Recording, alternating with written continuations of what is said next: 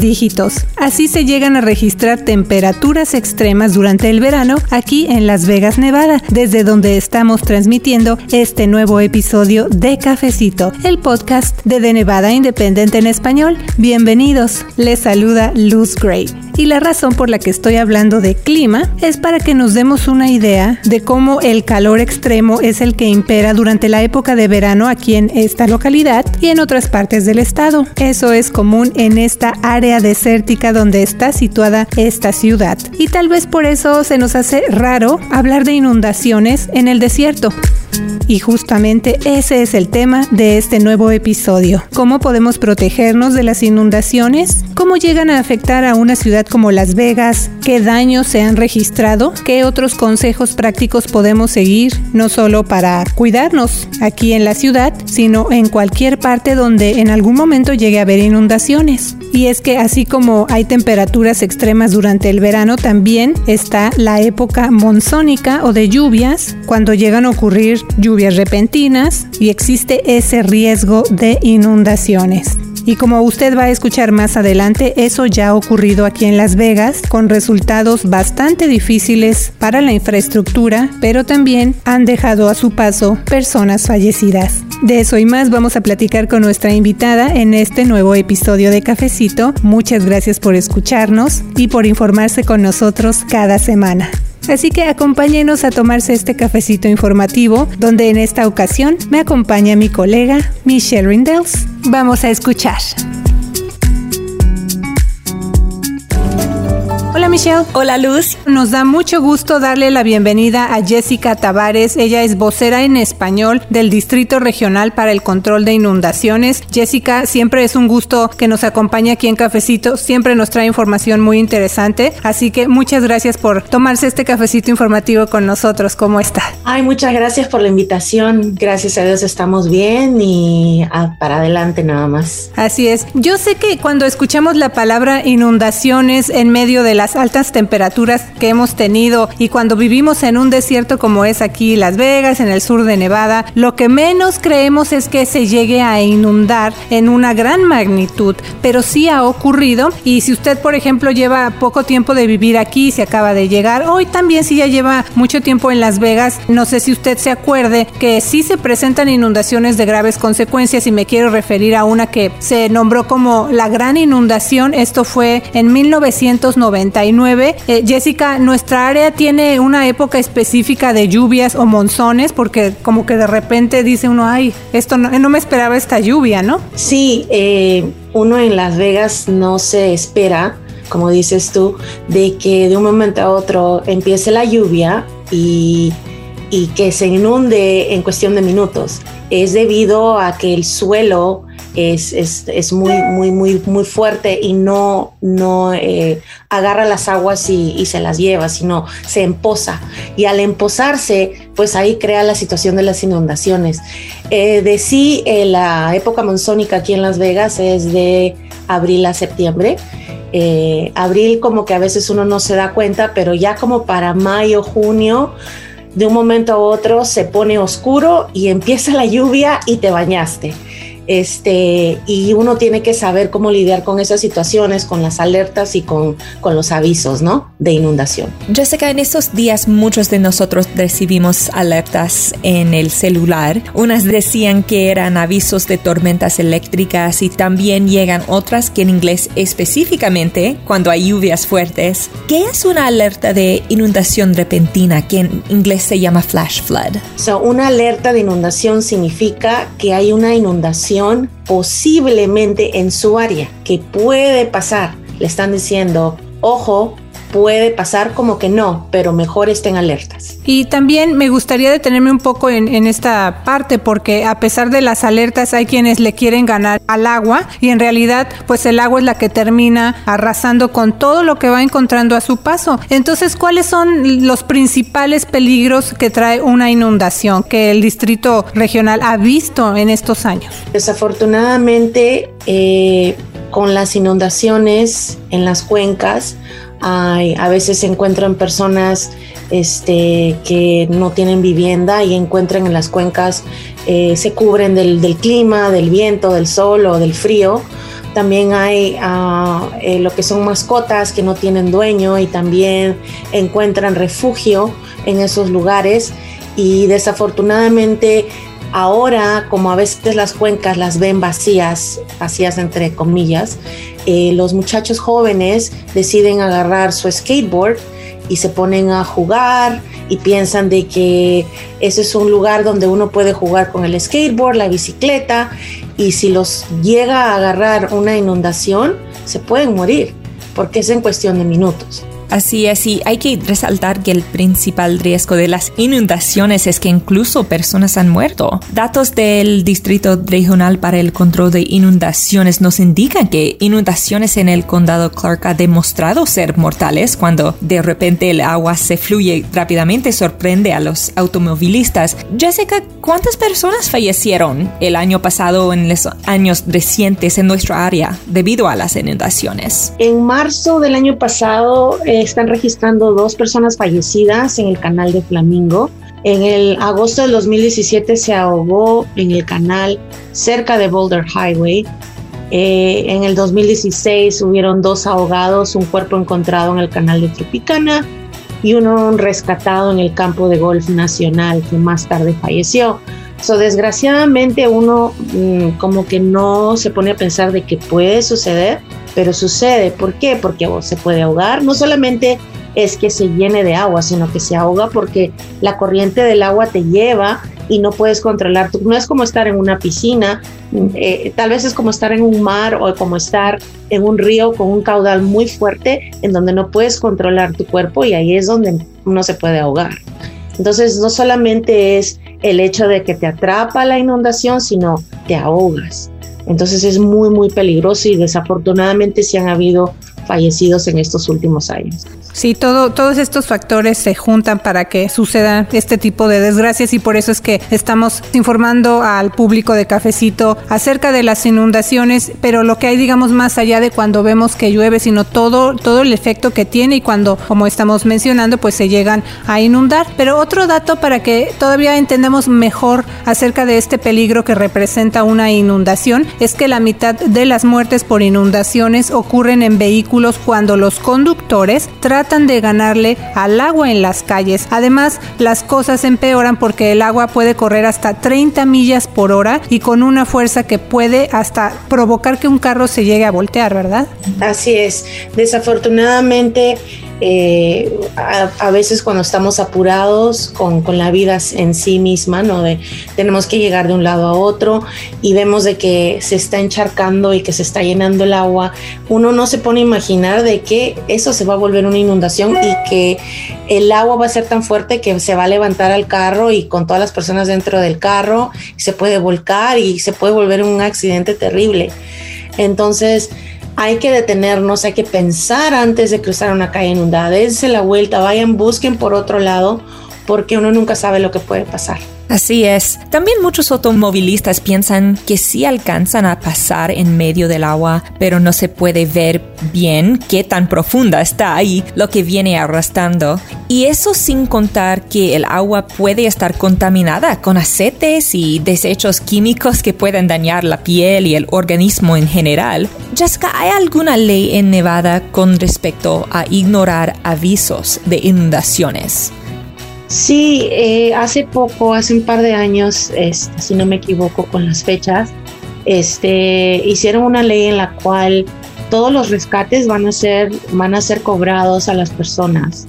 No cuando se, se determina de que fue eh, un, er, no un error, sino que fueron, este, cruzaron el agua o se quedaron inundados o tuvieron el accidente por culpa de uno mismo, no porque se encontró en un accidente, ¿no? Entonces al, al, encontrarse culpable te mandan tu factura y te dicen, pues pague usted.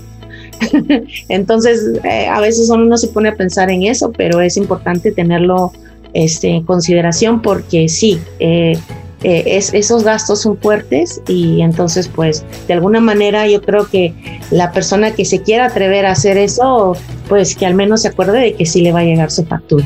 Entonces hay consecuencias para, eso. Y también en ese tema de las inundaciones tiene mucho que ver del tipo de terreno en el que vivimos, porque eso juega un papel muy importante, como mencionaste. Jessica, ¿por qué cuando llueve en el sur de Nevada algunas áreas se inundan tan rápido? Lo que pasa es que nosotros vivimos en un tazón. Entonces, si vives en, imagínate un tazón y empieza a llover y empieza a bajar el agua y se empieza a estancar en las zonas donde ya están más abajo del tazón. Por eso han habido inundaciones, no sé si recuerdas cuando se inundó ahí en la Charleston, donde está el puente y se puso que parecía una poza terrible, es porque esa es la zona donde está más hundida del tazón. Como repito, el suelo es muy fuerte, entonces no se filtra el agua dentro del suelo y entonces se empoza. Y en lugares así, como es un tazón de Las Vegas, se empieza a inundar en la zona donde se encuentra en la parte más abajo del tazón. Y muchas personas disfrutamos la lluvia de diferentes maneras, uh, viéndola desde la ventana o apreciando el olor de la tierra mojada, pero también hay lugares que acumulan agua rápidamente. Esos sitios que no son para jugar ni para meterse a nadar son canales o cuencas de retención. Jessica, ¿por qué esos lugares representan un gran peligro que ha llegado a pasar en años anteriores durante la época de lluvias? Esas cuencas, debido a cómo es el suelo de, la, de, nuestra ciudad, se han creado para que cuando ocurran o quieran ocurrir inundaciones, el agua se desvíe a esos canales, a esas cuencas. Entonces, de un momento a otro que se está inundando la ciudad, el agua se va a llevar a diferentes cuencas o canales que se encuentran distribuidos en todo el mapa de Las Vegas. Ahorita tenemos 102 cuencas este, y como les dije, ¿no? Hay personas que se encuentran refugio, hay mascotas que encuentran refugio y de un momento a otro les llega y pues desgraciadamente pueden fallecer. Eh, el agua arrastra un montón de químicos, eh, puede arrastrar este, animalitos muertos, o sea, se pone tan este, tóxica el agua que no es recomendable que te encuentres o en una cuenca o en un canal cuando se esté inundando. Definitivamente. Y bueno, también ya hablamos acerca de los peligros de las inundaciones, pero ahora también me gustaría informarle al público cuáles son algunas maneras en las que nos podemos mantener seguros. Ya mencionamos, digamos, algunas de las más básicas, pero ¿qué otras maneras hay para que podamos estar a salvo, Jessica? Sí, por ejemplo, no, como les digo, no, no acampen o, no, estén, eh, no estacionen su vehículo cerca de un canal, este, no no es recomendable estar cerca de ahí porque como sabemos que las inundaciones son repentinas, eh, los puede agarrar justo en plena en plena situación de, de, estar parqueado junto al canal o junto a un arroyo. Siempre escuche la radio, esté atento a su teléfono, eh, cuando vea las alertas o cuando vea los avisos, distinga la diferencia entre una alerta y un aviso. Una alerta es que puede pasar, que es muy posible, y un aviso es que sí va a pasar y que está ocurriendo y mejor corran. Eh, nunca manejen a través de calles inundadas. Este, y si, si su casa no se encuentra en una zona de inundación ah, designada, eh, de todas maneras siempre averigüen eh, con la aseguranza de su casa si pueden agarrar independientemente una aseguranza que los proteja, porque eso no está incluido en una póliza común y corriente. Este, entonces siempre fíjense en esa, en esa situación también. Sí, dentro de la información que usted nos mandó y también para que el público vaya teniendo, como decimos, un panorama más amplio y entendamos en realidad la magnitud de tener una inundación. Otra cosa que nos recomiendan para mantenernos seguros es pensar también en que esto es más común en el día, pero cuando llega a ocurrir en la noche las cosas empeoran, así que también hay que tomar esos factores en cuenta y ya las demás recomendaciones que usted nos dio, como también no dejar que los niños vayan por ahí a jugar o se lleven a la mascota, o sea, no es una, un momento para salir de la casa pensando que se va uno a divertir, al contrario hay que tomar en cuenta pues todas estas recomendaciones que ustedes nos están haciendo. Así es, siempre hay que estar alertas, hay que enseñarle a nuestros hijos pequeños de que mejor se vayan al parque en vez de irse a una cuenca o a un canal. Eh, hay, parques especiales para ellos, diseñados para ellos, y estas cuencas fueron diseñadas y creadas con el simple propósito de que el agua que está arrastrándose de las inundaciones en el valle, es, pues caigan ahí y no se estanquen en otras zonas de la ciudad. Entonces hay que tomar conciencia de que esto es algo serio, que puede pasar, que ha pasado que han habido fallecidos y, ser eh, responsables con esta situación de, de, las inundaciones repentinas. Y aquí estamos hablando de cómo podemos mantenernos a salvo durante una inundación. Hay otro tema que a lo mejor muchos no tomamos en cuenta y pensamos que si tenemos la casa asegurada, eso incluye inundaciones. Nosotros lo tenemos que comprar aparte. ¿Qué nos dice al respecto? Sí, eh, si tu casa no está, no está en una casa o departamento, no está considerado en una zona de inundaciones porque no hay historial de inundación o, es determinada por la ciudad de que no es parte de una zona que se puede inundar, eh, mi consejo es que siempre conversen, eh, hagan la pregunta a su aseguradora de la casa eh, y les digan, bueno, yo sé que tal vez no estoy en una zona, porque a la hora que uno compra el, seguro de, de, la casa, te dan, te dicen, por si acaso estás en esta zona y es un cargo extra. Entonces, si no te lo mencionan, pregunta, siempre averigua, pregunta y di, ¿qué pasa si hay una inundación y justo cae en mi casa. ¿Qué es lo que tengo que hacer? ¿Cómo prevengo? ¿Qué póliza tengo que, qué, qué tipo de eh, extra le tengo que agregar a mi póliza para que esto me proteja y esto no me suceda? ¿Quién es la persona responsable en el caso de que nosotros estemos rentando una casa móvil o en sí rentando un apartamento, por ejemplo, y si ocurre una inundación y hay daños en esa propiedad? Entonces, ¿eso le, le toca a la persona que me renta o cómo se manejaría en ese caso? Correcto. La persona encargada de pagar eh, la aseguranza o el seguro de, del apartamento es la persona que sería eh, responsable por ese tipo de preguntas. Si yo fuera una persona que está rentando un apartamento, yo le preguntaría al landlord y le diría, ¿cómo está todo el, el edificio? O el lugar donde uno vive o una casa móvil, ¿cómo está tu póliza de seguros con referente a inundaciones? ¿Lo tienes, no lo tienes? Porque ellos son responsables, los que son dueños del lugar son los responsables de esa póliza. Sí, y también estaba leyendo que para averiguar si la casa está ubicada en una zona de inundación, se puede llamar al Departamento Local de Obras Públicas o al Distrito Regional de Control de Inundación del Condado Clark y también pues en, en su página de internet. Pero Jessica, también le quiero preguntar cuáles son los esfuerzos más recientes del Distrito Regional para el control de inundaciones, para mejorar la infraestructura alrededor de este valle en el que vivimos y estar mejor preparados ante inundaciones, porque cada año la ciudad va creciendo, llega más gente, así que ¿cómo van esos esfuerzos para mejorar esta infraestructura? Sí, eh, hace poco eh, se inauguró la cuenca en Henderson es una cuenca que eh, si por A o B en toda esa zona por donde está el donde entrenan los jugadores de los Raiders y toda esa zona de Henderson que está bien alejada, ahí se inauguró una cuenca este en donde eh, se hizo con el propósito de que Henderson está creciendo y pues eh, sería la cuenca número 102, cuenca de retención. Aproximadamente hay 667 millas de canales y desagües pluviales subterráneos a través del condado de Clark, de los cuales 140 millas son canales naturales. Entonces, este, hasta la fecha hay 54 millas cuadradas que se han dejado de ser identificadas este, federalmente zonas uh, de inundación por FIMA, ¿no? Por sus siglas en inglés. Entonces, eh, se sigue trabajando, se siguen creando cuencas eh, con el propósito de proteger a la ciudad.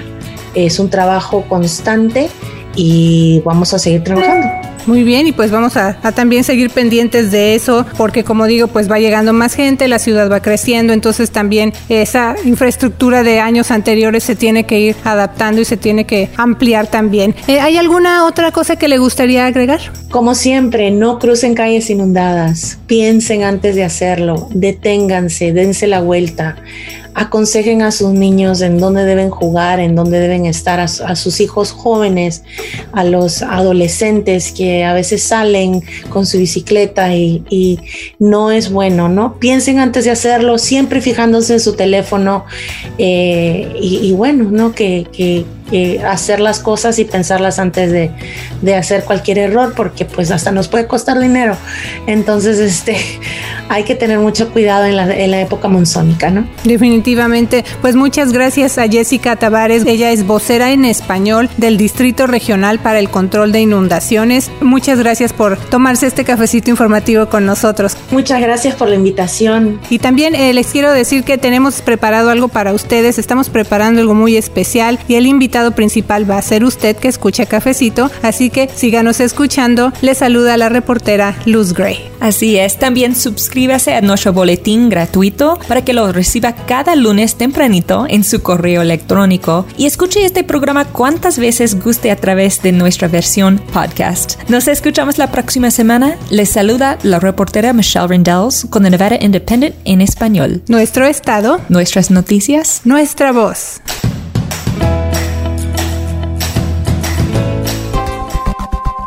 Para la información más actualizada al momento. Síguenos en redes sociales como de Nevada Independent en español, en Facebook, Envy Indie en español, en Instagram, de Nevada Independent en español, nuestro estado, nuestras noticias, nuestra voz. ¿Ya vio la nueva imagen de The Nevada Independent en español? Ahora nuestro portal de internet le ofrece un nuevo diseño para que usted disfrute aún más su experiencia de lectura e información. Manténgase al tanto con noticias diarias, coronavirus en Nevada, legislatura 2021. Escuche Cafecito Podcast, suscríbase a nuestro boletín semanal gratuito, consulte recursos comunitarios y mucho más. También puede cambiar al idioma inglés. Todo en un solo clic y en nuestro idioma. Un nuevo diseño pensado en usted. De Nevada Independent en español. Periodismo de fondo para nuestra comunidad.